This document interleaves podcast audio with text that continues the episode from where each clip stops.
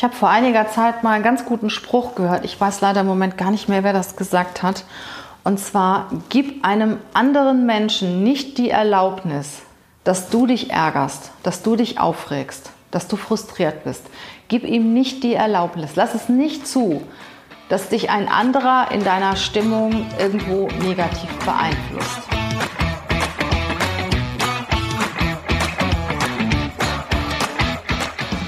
Herzlich willkommen zum Podcast Leadership is a Lifestyle. Der Podcast für Führungskräfte, die neben ihrer Karriere ein erfülltes und gesundes Leben führen möchten. Mein Name ist Regina Volz. Ich zeige dir, wie du das Beste aus dir, deinem Leben und deinem Business machen kannst. Und jetzt geht's los. Viel Spaß mit der heutigen Folge.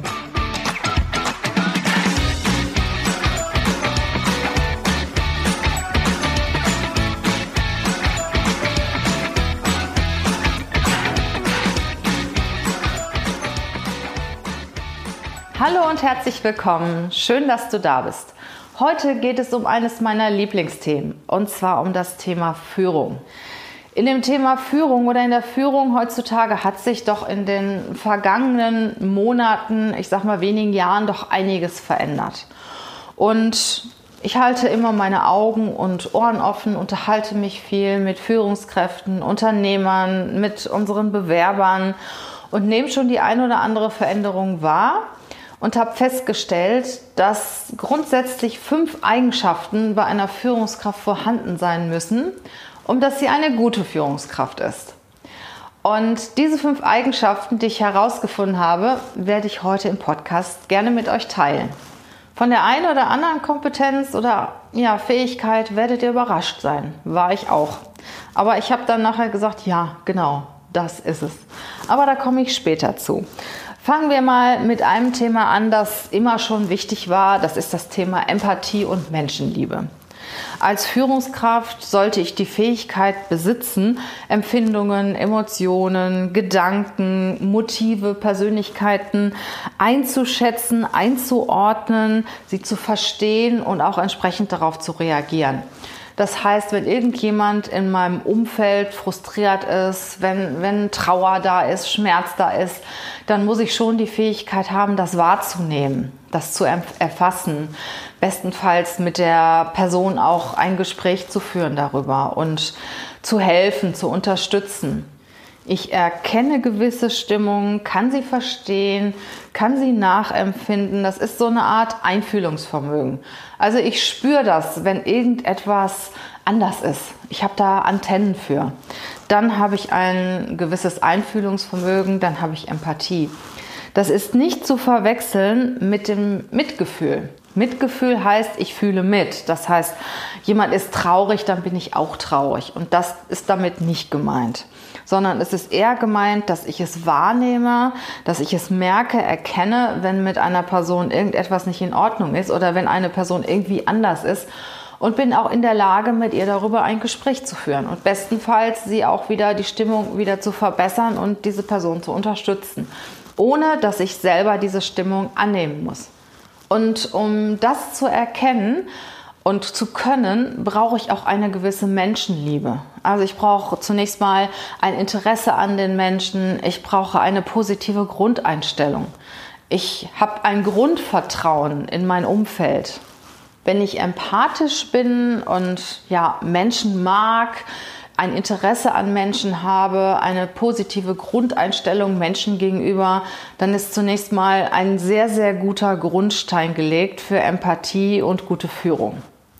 Der zweite Punkt, für den ich Empathie sicher auch benötige, ist die Fähigkeit, Talente zu entdecken und diese Talente auch entsprechend einzusetzen. Das heißt, ich kann, ich merke, die Unterschiede zwischen den einzelnen Mitarbeitern, die ich habe. Ich merke, was sind die jeweiligen Stärken, was sind die Schwächen, was macht jemand gerne was macht jemand weniger gerne? Fühlt er sich gefordert, überfordert, unterfordert? Sind die Aufgaben die richtigen? Also A, spüre ich das natürlich, wenn ein Mitarbeiter wirklich losrennt, wenn er eine Aufgabe bekommt und begeistert ist und gute Laune hat. Oder ob er dann eher, naja, ein bisschen frustriert in der Ecke sitzt. Ne? Und es kommt einfach nicht, geht einfach nicht voran. Also das kriege ich schon mit. Darüber hinaus kann ich natürlich auch Gespräche führen mit meinen Mitarbeitern und halt ja auch ein Feedback einfordern. Fühlst du dich richtig aufgehoben? Was sind deine Ziele? Was möchtest du gerne in ein, zwei Jahren machen? Was fordert dich heraus? Bist du im Moment glücklich und zufrieden mit deinen Aufgaben? Was macht dir Spaß? Was macht dir weniger Spaß? Das sind so Fragen, die ich natürlich auch stellen kann. Und es ist so, es ist natürlich kein Wunschkonzert in den Unternehmen und es ist auch nicht für jede Person immer die richtige Aufgabe gleich da. Manchmal entwickelt sich auch etwas. Wenn mir jemand sagt, er möchte gerne, was weiß ich, in eine andere Position, dann kann ich ja schon mal die Augen und Ohren offen halten, ob es vielleicht etwas gibt. Oder ich kann ihm auch Aufgaben geben, die in diese Richtung gehen. Und oft kann man die Aufgaben, die man in seinem Bereich hat, auch entsprechend nach den Fähigkeiten der Mitarbeiter verteilen. Du kannst als Führungskraft schon darauf achten, dass jeder das macht, was er am besten kann, was er am liebsten macht, was ihm am meisten Spaß macht und da ist er auch am besten drin. Und dann macht ihm die Arbeit auch Spaß. Und wenn ich weiß, ich habe eine tolle Aufgabe zu erledigen, ich mache das gerne, dann gehe ich auch gerne zur Arbeit. Und das überträgt sich natürlich auch auf mein Umfeld und auch auf das Arbeitsergebnis. Und die Führungskraft ist die Person, die halt diese Talente, Kompetenzen entdecken muss und den Mitarbeiter auch entsprechend der Kenntnisse und Fähigkeiten einsetzen muss. Der dritte Punkt ist die Bereitschaft zur Veränderung. Das heißt, a, bin ich natürlich dabei, wenn es irgendwelche Anforderungen auf Veränderungen gibt, wenn es irgendwelche Change-Prozesse in den Unternehmen gibt, wenn die Führung etwas vorgegeben hat, wo ich auch mitwirken muss und zur Veränderung beitragen muss. Da muss ich auf jeden Fall dabei sein. Ich muss da auch positiv zu eingestellt sein. Ich muss Veränderungen einfach mögen. Wenn ich als Führungskraft begeistert bin von Veränderungen, dann sind es meine Mitarbeiter auch wenn ich ängstlich bin, eher zurückhaltend, so die Meinung vertrete, na ja, es ist doch jetzt die letzten zehn Jahre gut gegangen, der muss es doch auch weiterhin gut gehen. Never change a running system, habe ich auch schon sehr, sehr häufig gehört. Und das überträgt sich natürlich auf meine Mitarbeiter. Also ich als Führungskraft sollte eigentlich innovativ sein und zunächst mal Veränderungen gegenüber positiv eingestellt sein. Auch kann ich mich rechts und links umschauen. Wie machen das denn meine Kollegen? Wie macht das die Konkurrenz? Wie wird in anderen Ländern gearbeitet? Was sagen die Zukunftsforscher? Was sind die Prognosen für morgen? Also im Prinzip auch einfach immer up-to-date sein und interessiert sein an Neuem, interessiert sein an Innovationen, interessiert sein an Veränderungen, die selber in meinem Umfeld forcieren, wenn ein Mitarbeiter Vorschläge hat für Verbesserungen, die auch zunächst mal wirklich wohlwollend prüfen, auch umsetzen, wenn sie gut sind und wenn das Unternehmen einen Veränderungsprozess geht, den auch als Führungskraft mitgehen und vorangehen. Der vierte Punkt wird vielleicht hier und da ein bisschen kritisch gesehen, aber ich nenne ihn trotzdem, weil ich diesen Punkt für eine Führungskraft für unendlich wichtig halte. Und zwar ist das die Eigenschaft Dominanz. Ich muss eine gewisse Dominanz besitzen, um meine Ideen umzusetzen, um mein Team auch irgendwo zu führen. Sie müssen mir folgen. Ich sollte eine gewisse Stärke haben, eine gewisse Kraft ausstrahlen, damit mir die anderen folgen. Ich muss mich auch für meine Mitarbeiter einsetzen als Führungskraft. Es gibt so viele Situationen. Ich war ganz, ganz lange Führungskraft in einem großen Konzern. Ich weiß, was das heißt, sich für Mitarbeiter einzusetzen. Ich muss mich für mein Thema einsetzen. Ich muss mich für meine Abteilung einsetzen. Ich muss selber schauen, dass ich das kommunizieren kann, wofür ich stehe, dass ich da auch eine gewisse Haltung zu habe, wofür ich stehe. Und dafür brauche ich eine gewisse Kraft und dafür brauche ich auch eine gewisse Dominanz. Das heißt nicht, dass ich jetzt über alles herpreschen muss und alles niedermetzeln muss. Das ist nicht damit gemeint, sondern das ist damit gemeint, ich führe mein Team voller Energie und voller Kraft. Ich setze mich dafür ein, ich setze mich für meine Ideen ein, ich setze mich für die Ziele des Unternehmens ein, für mein Team, für meine Mitarbeiter, für meine Projekte und dafür brauche ich eine gewisse Dominanz, sonst werde ich von anderen überrollt. Und ich habe auch die Erfahrung gemacht, dass die Mitarbeiter Führungskräfte wollen, die, sie, die eine gewisse Dominanz haben.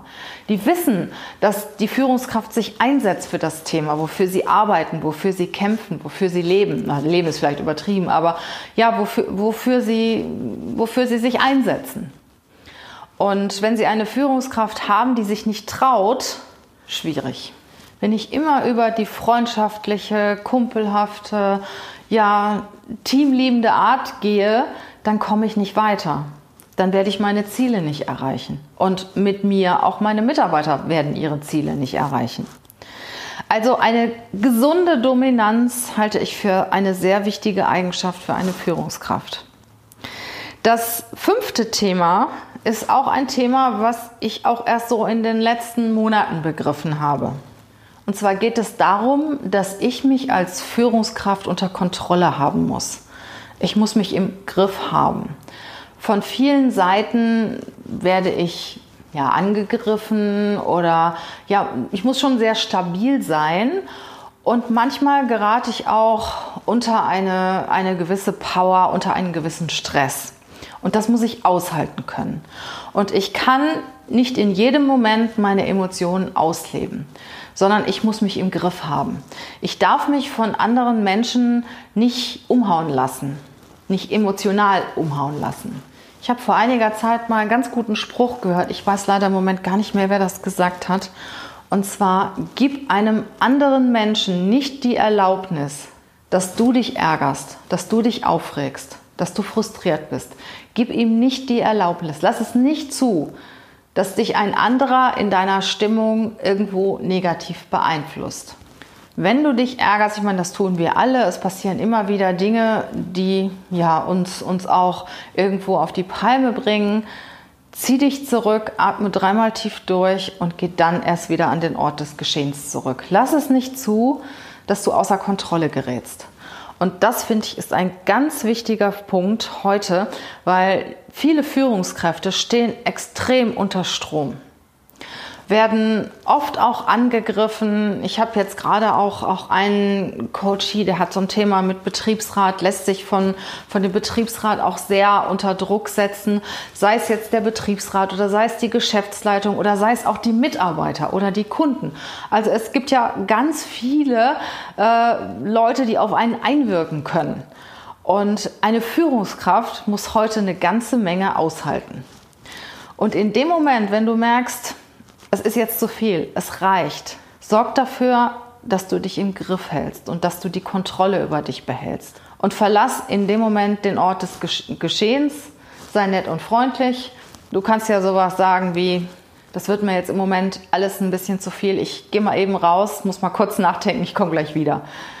Oder einfach, ich muss mal eben kurz nachdenken oder ich muss mal eben kurz raus. Ich bin gleich wieder da. Also nicht vergessen zu sagen, ich bin gleich wieder da, sonst denkt dein Gegenüber gegebenenfalls, du flüchtest. Ne? Also du kannst gerne den Ort des Geschehens mal kurz verlassen oder wenn du im, im Streitgespräch bist, ich sag mal, ich kenne die Situation, Geschäftsleitung, Personalleitung, Betriebsrat. Oh je, das wird manchmal recht hitzig. Ich bin ja auch ähm, ehrenamtliche Richterin beim Arbeitsgericht und kriege das da auch schon mal mit, wieder die Emotionen überkochen. Und da ist es ganz, ganz wichtig, dass du dich da im Griff und unter Kontrolle hältst.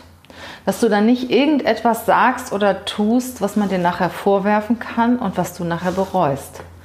Und in diesem Moment, es gibt immer Momente, wo es einfach nicht mehr geht. Dann verlass den Ort des Geschehens, geh zur Toilette oder tu irgendwas und komm gleich wieder rein. Denk mal kurz drüber nach, drück die Reset-Taste und geh wieder rein. Und du kannst als Führungskraft heutzutage deinen Emotionen nicht überall freien Lauf lassen. Hier wird viel geredet von authentisch sein, ja gut und schön, aber du, du spielst als Führungskraft, spielst du eine Rolle. Und du kannst nicht immer das tun und das sagen, was du gerade denkst, sondern wahre die Haltung, bleib wirklich in Kontrolle und, und halte dich, äh, sorg dafür, dass du dich im Griff behältst. Dass du nicht irgendetwas tust, etwas sagst, was du im Nachhinein bereust. Und das ist eine Eigenschaft, die ich persönlich auch für unheimlich wichtig halte. Ich selber bin ja auch ein sehr emotionaler Mensch und mir ist auch schon das eine oder andere rausgerutscht und Seit ich weiß, wie wichtig das ist, beiße ich mir lieber auf die Zunge. Gehe eine Runde um den Block oder gehe einfach mal zur Toilette, wenn keine andere Möglichkeit gibt. Versuche mich dann selber wieder in den Griff zu kriegen und überlege, was sind die nächsten Schritte, gehe dann wieder raus und bin dann eher sachlich. Ich sage immer freundlich im Umgang, aber klar in der Sache. Gerade zu diesem Thema wirst du dir vielleicht auch die ein oder anderen Gedanken machen. Ja, schön, dass du bis jetzt dabei geblieben bist. Ich fasse nochmal die fünf Themen zusammen, die ich für eine Führungskraft sehr, sehr wichtig halte. Das erste ist Empathie und Menschenliebe. Das zweite ist die Fähigkeit, Talente zu entdecken, Talente einzusetzen, Mitarbeiter nach ihren Stärken auch einzusetzen. Das dritte ist die Bereitschaft zum Change, zur Veränderung. Veränderungen mitzugehen, aber auch Veränderungen anzustoßen. Das vierte ist das Thema Dominanz, voranzugehen, stark zu sein, selbst in meiner Kraft zu sein und andere in ihre Kraft zu bringen. Und das fünfte ist, dass du als Führungskraft dich im Griff haben solltest, dass du dich unter Kontrolle haben solltest. Wenn du Fragen zu diesem Thema hast, kannst du mir gerne eine E-Mail schreiben oder per Instagram etwas dazu schreiben. Also ich freue mich auch sehr über deine Meinung dazu, weil das eine oder andere polarisiert doch schon recht stark. Wenn dir dieser Podcast gefallen hat, freue ich mich natürlich sehr über deine Bewertung. Das gibt die Möglichkeit, dass der Podcast von anderen auch gesehen wird und ist natürlich auch irgendwo ein Kompliment, ein Dankeschön an mich. Und ich weiß, dass dir der Podcast gefallen hat und dass ich auch auf dem richtigen Weg bin. Ich wünsche dir noch einen schönen Tag, eine schöne Woche und freue mich natürlich sehr, wenn du beim nächsten Podcast wieder dabei bist. Mach's gut, deine Regina.